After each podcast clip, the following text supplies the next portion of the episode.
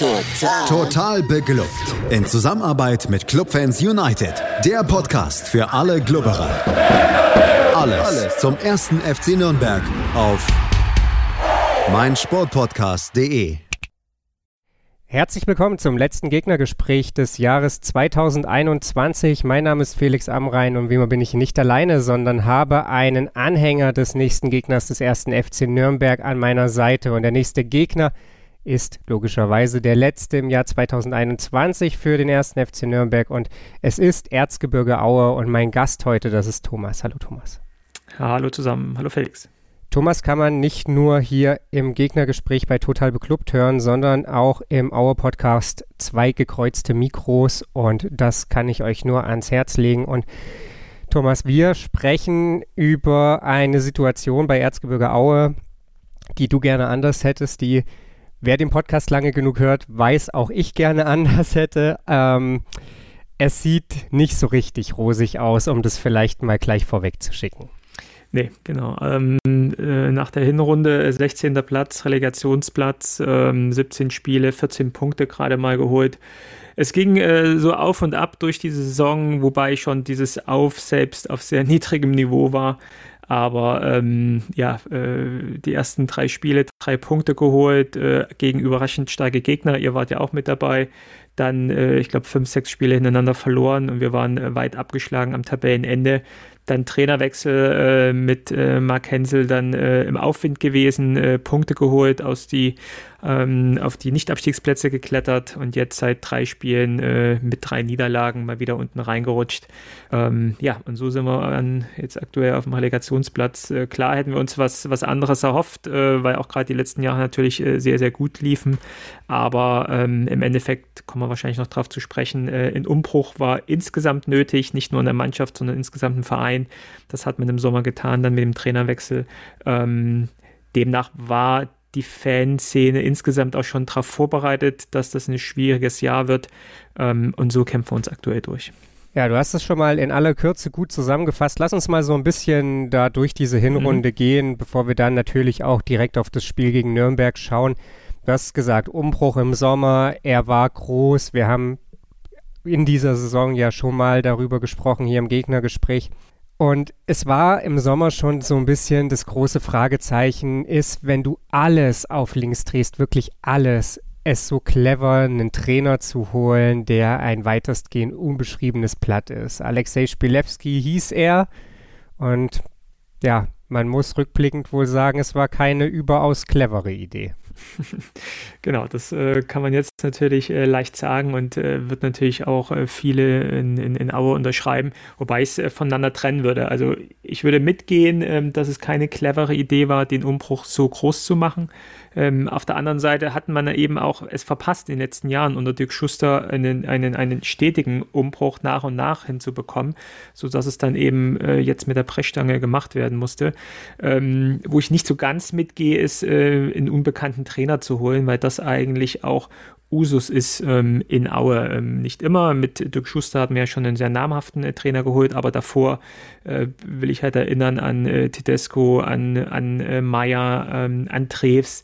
Äh, das waren alles Trainer, die man aus der Nachwuchsabteilung von, von irgendwelchen Bundesligisten oder aus Nachwuchsleistungszentren geholt hat und äh, die auch ihre Leistung gebracht haben und entsprechend Aue in der zweiten Liga gehalten haben.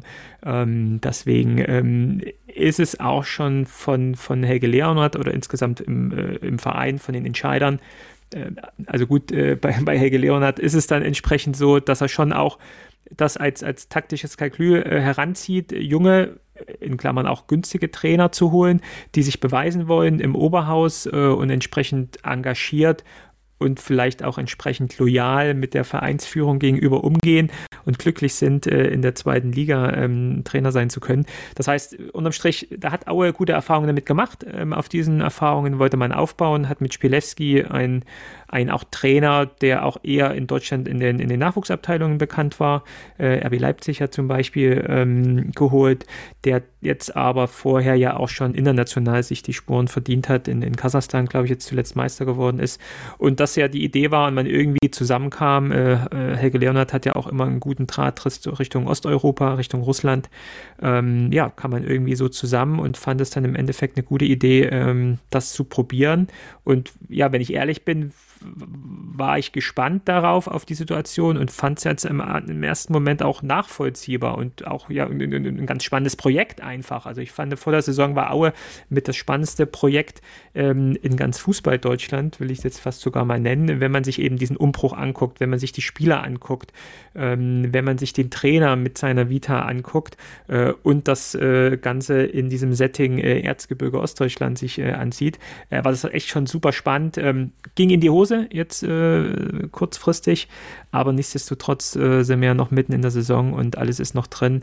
Ähm, es tat bisher schon weh, aber wie gesagt, mittlerweile Relegationsplatz und äh, wir sammeln Punkt für Punkt. Ja, du hast natürlich recht mit den unbekannten Trainern. Ich weiß noch, was mir im Sommer noch so, so aufgefallen ist, dass natürlich mit Spielewski auch jemand kam, der dann auch sehr große Worte wählte, glaube ich, und, und dass dann, ich glaube, dieses, dieses Potpourri aus allem, großer Umbruch, ähm, dann unbedingt da seine ja, Spuren hinterlassen zu wollen, statt vielleicht auch irgendwie einen ruhigeren Ton zu wählen, sorgte bei mir nicht unbedingt für eine gute Vorahnung. Ich bin jetzt auch nicht so super froh darüber, dass es dann am Ende sich bewahrheitet hat, aber ähm, ist eben, wie es ist. Du hast gesagt, es gab den Trainerwechsel zu Mark Hensel und bevor wir darüber sprechen, wie sich dann entwickelt hat, muss ich vorab eine Frage stellen, die du hoffentlich beantworten kannst, denn ich kann sie mir nicht beantworten. Wer trainiert eigentlich aktuell die Mannschaft von Erzgebirge Aue? ja, das ist ganz einfach. Das ist äh, Mark Hensel mit einem mit echt kleinen Trainerteam. Äh, Mike Hensel ist der, ist der Chefcoach und äh, das ist jetzt auch, glaube ich, kein großes Geheimnis.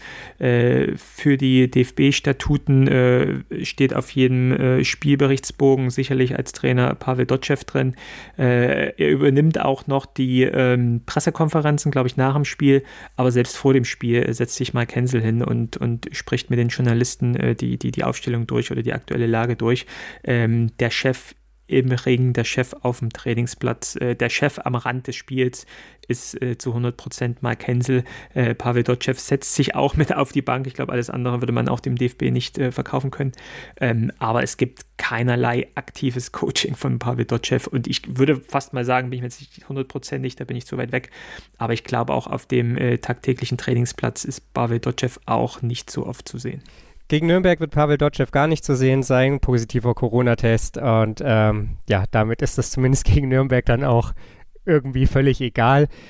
Du hast es gesagt gehabt, es gab dann so einen leichten Aufwärtstrend, nachdem man gegen Regensburg noch verloren hatte. 3 zu 2 holte man dann schon unentschieden gegen den HSV, verlor gegen den KSC und dann blieb man vier Spiele in Folge ungeschlagen. Man siegte gegen Ingolstadt, was ja in der damaligen tabellarischen Situation mega wichtig war. Aue zu dem mhm. Zeitpunkt 18., Ingolstadt 17. Man holt ein 1 zu 1 gegen Hannover, was rückblickend auch sehr, sehr viel wert ist und auch damals schon viel wert war. Dann schlug man Heidenheim und schlug auch noch Aufsteiger Hansa Rostock. So, dann war man auf diesen Nicht-Abstiegsplatz geklettert und hat ja in diesen vier Spielen und auch, ich würde sagen, in den Partien davor schon was richtig gemacht, was vorher nicht gut lief. Das ganz Offensichtliche ist erstmal, man hat Tore geschossen. Das vielleicht nicht ganz so Offensichtliche kannst du mir jetzt hoffentlich erzählen. Was hat Mark Hensel geschafft, was Alexei Spilewski nicht geschafft hat?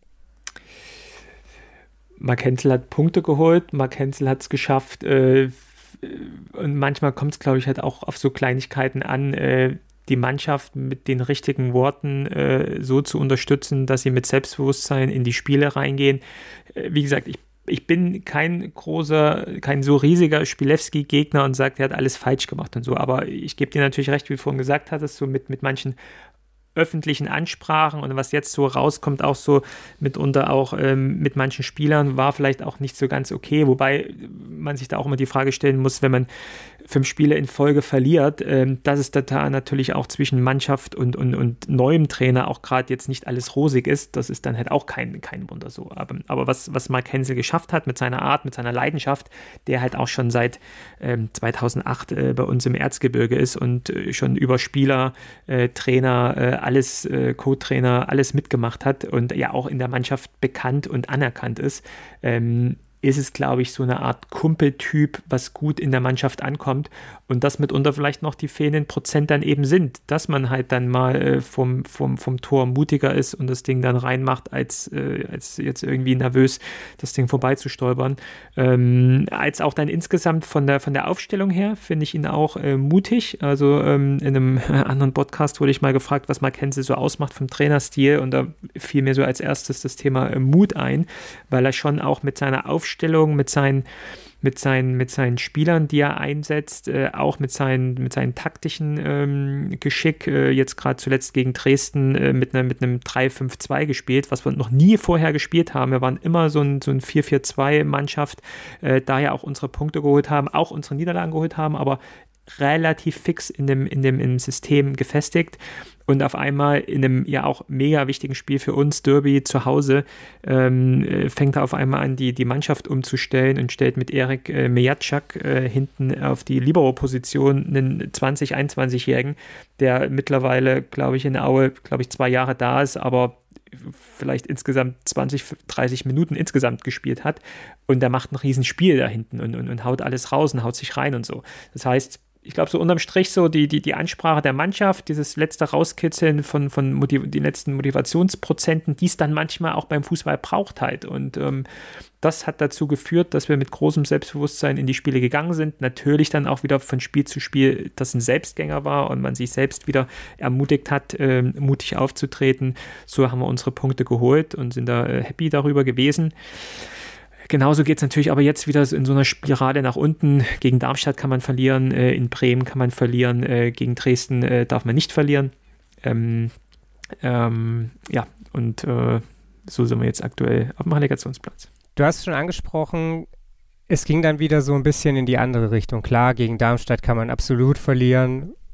Wer sollte das nicht besser wissen als wir? Aber gegen Werder Bremen war dann natürlich auch die Art und Weise des zustande kommst, vielleicht ja maximal unglücklich. Ihr habt äh, das erste Tor nach sieben Minuten kassiert, das zweite nach 19.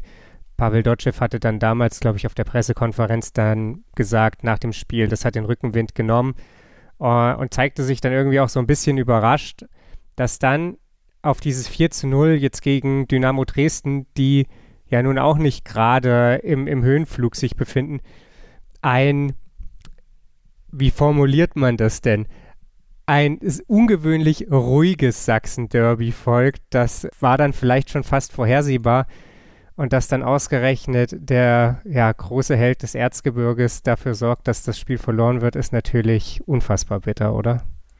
Ja, großes, großes Drama dann. Ne? Ähm, dass es ähm, kein hitziges, echtes Derby gewesen ist, liegt natürlich auch an den Zuschauern. Ähm, ich glaube, mit Zuschauern ist immer so ein Spiel ganz anders und ähm, ähm, noch mehr von Emotionen geprägt, noch mehr wahrscheinlich dann auf, auf Aggressivität und Rudelbildung und alles, was damit zusammenhängt. Ähm, da sieht man mal auch wieder, was, was, was äh, Zuschauer ausmachen. Aber nichtsdestotrotz, das will ich jetzt gar nicht gelten lassen, äh, wir hätten dieses Spiel gewinnen müssen, ganz einfach. Ja? Und das lag zum einen daran, dass Dresden so schlecht war und wir wirklich auch einen guten Fußball gespielt haben. Also zum einen, ich hatte es ja schon gesagt, die, die Abwehr musste umgestellt werden. Sören Gonter, ähm, Corona infiziert, äh, gute Besserung auch von, von der Seite nochmal. Ähm, ist ausgefallen, kurzfristig ausgefallen, wird jetzt wahrscheinlich gegen Nürnberg auch nicht spielen. Und äh, wie gesagt, äh, äh Erik äh, Mijacek, äh, Mijacek ähm, ist dann reingerückt, in ein Top-Spiel gemacht, aber auch alle anderen auch ähm, haben, haben, ein gutes Spiel gemacht, äh, haben, haben Dresden überrascht mit der Aufstellung, mit der Art Fußball zu spielen. Dresden hat eine lange Zeit gebraucht, um sich darauf einzustellen. Wir haben Riesenchancen rausgeholt, haben keins von gemacht und das war halt das, das große Riesenmanko jetzt äh, am Wochenende, die Chancen nicht äh, verwerten zu können. Und äh, ja, im Endeffekt geht dann halt so ein Spiel aus, wenn du wenn du schon selbst kein Tor machst, dann, dann passieren irgendwie individuelle Fehler. Und den hat dann halt zwar Dresden auch gemacht, die haben wir nicht ausgenutzt, aber wir machen halt auch individuelle Fehler von Martin Mennel, der halt sonst äh, ja das Urgestein im Erzgebirge ist und der irgendwann auch mal ein Denkmal hingestellt bekommt, ähm, der uns viele Punkte in den letzten Jahren geholt hat und auch der Garant ist, dass Aue in der zweiten Liga spielt.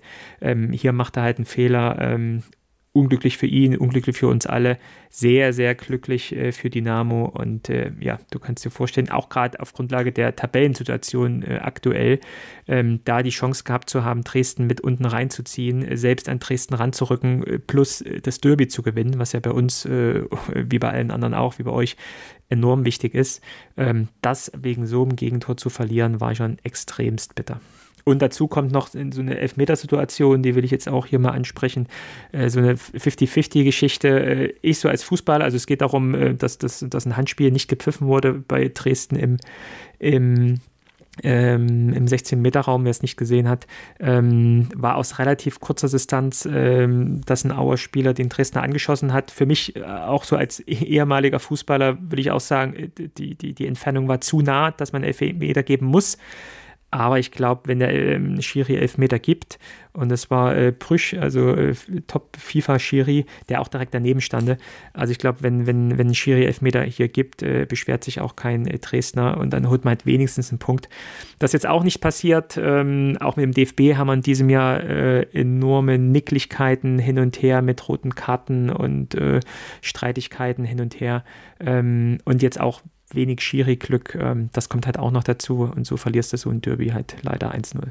Jetzt geht es am Sonntag zum Abschluss des Jahres gegen den ersten FC Nürnberg. Das sind in vielen Aufeinandertreffen sehr zähe Partien gewesen, an die ich mich erinnere. Die zäheste von allen war wahrscheinlich tatsächlich das Hinspiel, das einfach, glaube ich, noch 110 Jahre hätte dauern können, ohne dass da ein Tor fällt, weil ja, die einen nicht, nicht können, die anderen nicht wollen, ich weiß es nicht. Also es war auf jeden Fall ganz, ganz grausam. Jetzt Aber dafür gab es schönere Spiele im Erzgebirge. Ne? Ich kann mich da an den 4 zu 3 erinnern. Das ist mir noch in Erinnerung. Ja, das ist mir auch noch sehr in Erinnerung. Da ja, kann man, glaube ich, auch heute noch den Stempel drauf machen. Völliges ja. Freak-Spiel. Und ja, auch da spielt ein Elfmeter eine Rolle. Aber Absolut. Schauen wir mal so ein bisschen darauf, was jetzt am Sonntag passiert. Die Situation ist ja auch irgendwie eine andere als am ersten Spieltag. Zum einen, weil der erste FC Nürnberg ein anderer ist als am ersten Spieltag. Diese Mannschaft mittlerweile weitestgehend gefestigt auftritt, auch wenn jetzt in der letzten Partie gegen Schalke hinten raus ganz schön, ja, dann der Saft raus war. Aber eben auch, weil, du hast es angesprochen, Erzgebirge Aue nicht mehr die Mannschaft unbedingt ist, die wir vom Saisonbeginn kennen. Auch weil sich da natürlich nach dem großen Umbruch eine halbe Saison später jetzt mal so ein paar Steinchen gefunden haben, ein paar Rädchen ineinander greifen. Was erwartest du denn von deiner Mannschaft für ein Auftreten am Sonntag? Das ist ja immer wieder so eine, so eine Überraschung dann eben auch. Ähm, ich glaube, ich bringe es damit so in Verbindung, äh, durch diesen Umbruch haben halt auch sehr, sehr viele junge Spieler mit reingebracht wo man eben auch nicht jetzt von Spiel zu Spiel erwarten kann, dass sie die gute Leistung jetzt zum Beispiel aus dem letzten Spiel auch direkt auch wieder, wieder nachlegen. Ja, deswegen ähm, sage ich ja auch, in Bremen kann man 4-0 verlieren, ähm, obwohl man auch vorher gute Spiele gemacht hat. Das ist auch okay. Deswegen wird es jetzt ein enorm schweres Spiel für uns, ähm, glaube ich. Ich finde Nürnberg sehr, sehr stark dieses Jahr, auch mit, mit natürlich einem kleinen Durchhänger jetzt zwischendrin. Aber trotzdem, ich glaube jetzt aktuell 6. 7. glaube ich, seid ihr mit einem, mit einem auch spielstarken Team. Äh, Müller-Dali finde ich Hammer. Ähm, dann äh, die, die, Stürmer von drin. Das, das wird schon schwer. Ähm, nichtsdestotrotz ähm, bin ich so ein bisschen motiviert auch und äh, sehr, sehr äh, ja, euphorisiert, sage ich mal, von diesem Dresden-Spiel. Nicht wie es ausging, sondern eher nur von der Art und Weise, wie das Team aufgetreten ist. Also ich glaube, was Mark Hensel sehr gut auch wieder hinbekommt, ist so dieses diesen schon Aufbau von Druck, aber positiven Druck, was dann eben die Mannschaft nutzt, um das irgendwie auf den, auf den Platz zu kriegen. Ähm, deswegen bin ich mal gespannt. Äh, geht los mit der Aufstellung. Also fängt Hänsel wieder mit einem 3-5-2 an oder geht er wieder in 4-4-2 zurück oder macht er wieder ganz was Neues.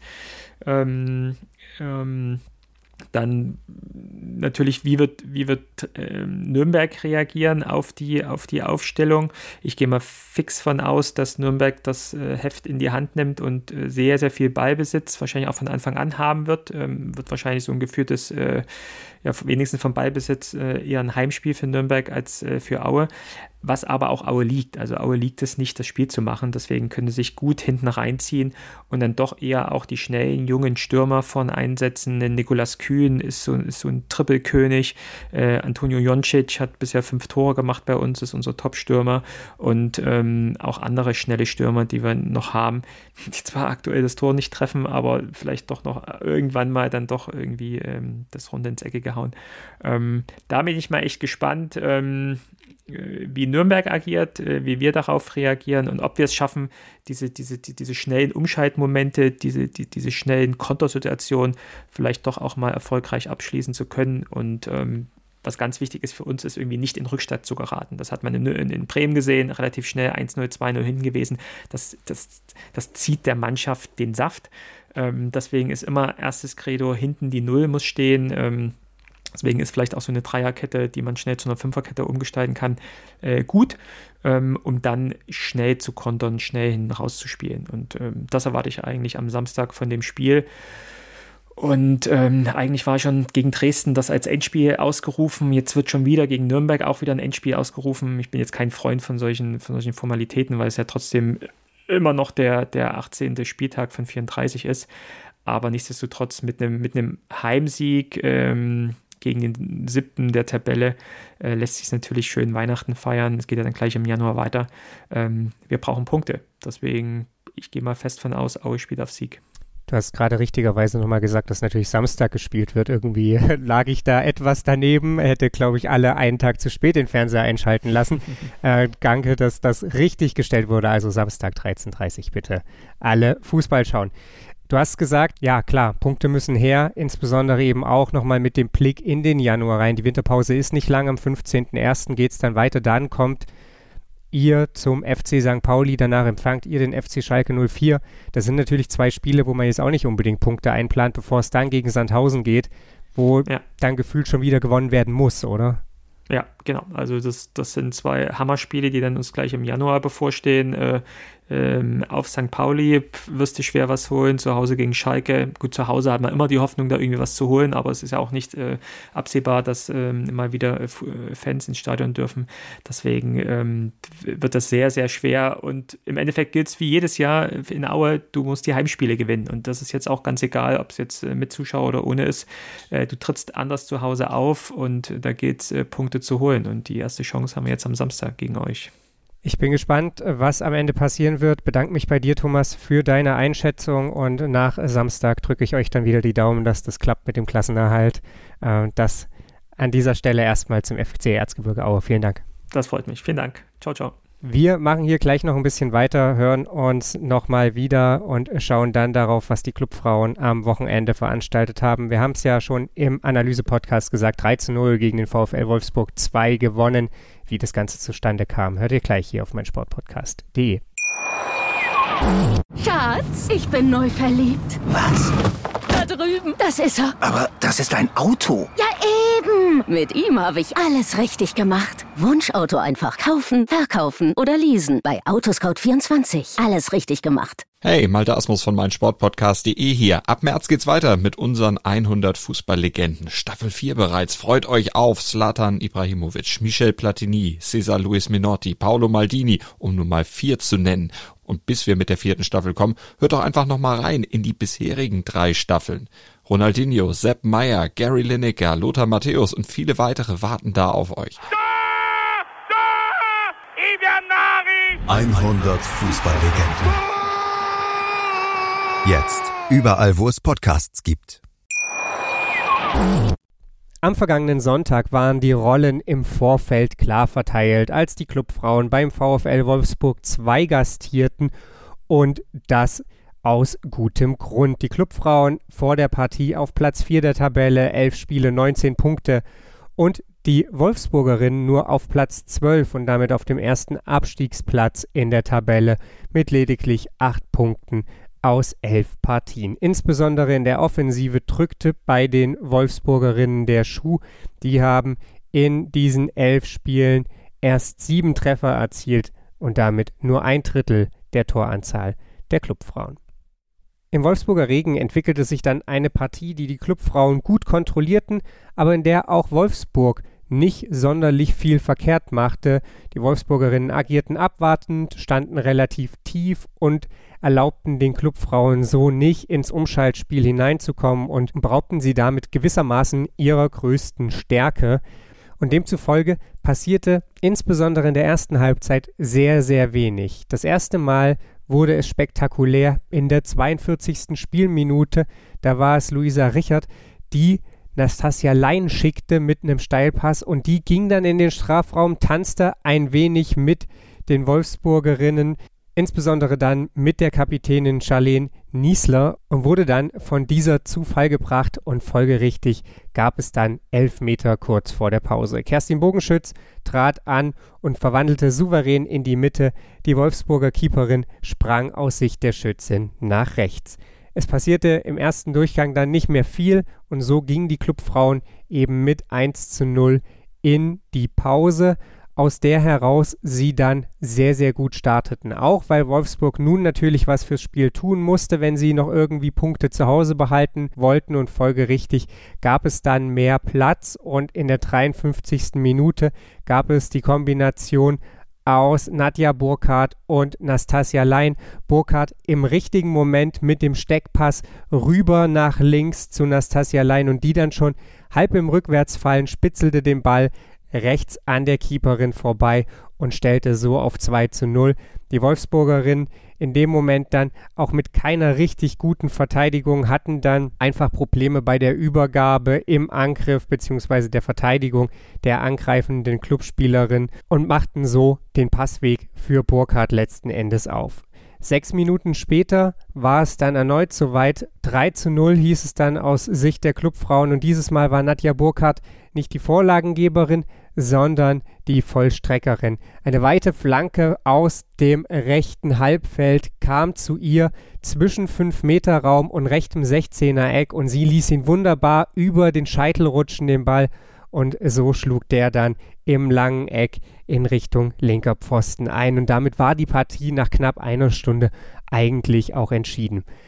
Wolfsburg hatte in der Folge dann ein bisschen mehr Spielanteile verglichen mit der restlichen Partie, weil sie eben dann auch mal in die ein oder andere Umschaltsituation nochmal hineinkam.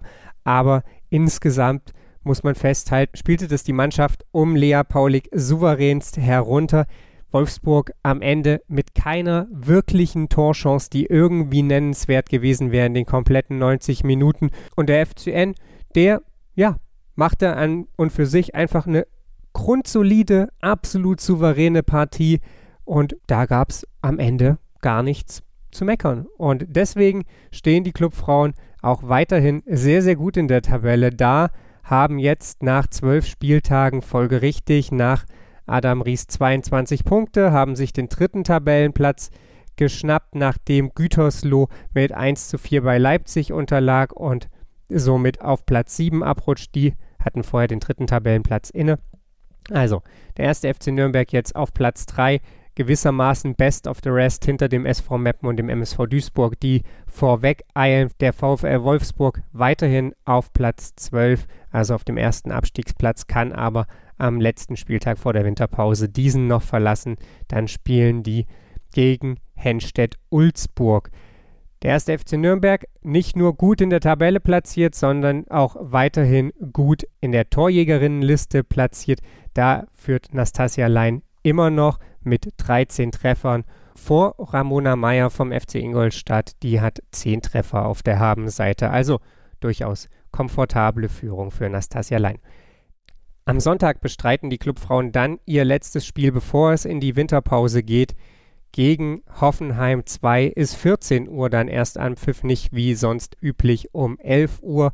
Also das sollte doch für jede Person machbar sein und wird natürlich nach wie vor und wird natürlich wie immer live gestreamt. Den Link findet ihr dann auch bei uns auf den sozialen Medien. Soziale Medien ist das Stichwort. Folgt uns auf Twitter, Instagram oder Facebook und verpasst nichts. Wir melden uns dann natürlich nach dem Wir melden uns dann natürlich nach dem Aue-Spiel noch einmal wieder, analysieren die Partie für, analysieren die Partie für euch und werden natürlich auch nochmal mit den Clubfrauen sprechen. Wie war es denn nun eigentlich, die erste Halbserie in der zweiten Bundesliga? Das alles hört ihr hier bei Total Beklubbt auf meinsportpodcast.de. Schatz, ich bin neu verliebt. Was? Da drüben. Das ist er. Aber das ist ein Auto. Ja, eben. Mit ihm habe ich alles richtig gemacht. Wunschauto einfach kaufen, verkaufen oder leasen. Bei Autoscout24. Alles richtig gemacht. Total. Total beglückt.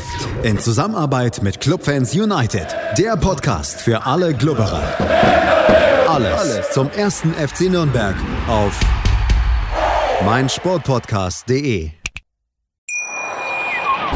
Schatz, ich bin neu verliebt. Was? Da drüben. Das ist er. Aber das ist ein Auto. Ja, eben. Mit ihm habe ich alles richtig gemacht. Wunschauto einfach kaufen, verkaufen oder leasen. Bei Autoscout24. Alles richtig gemacht.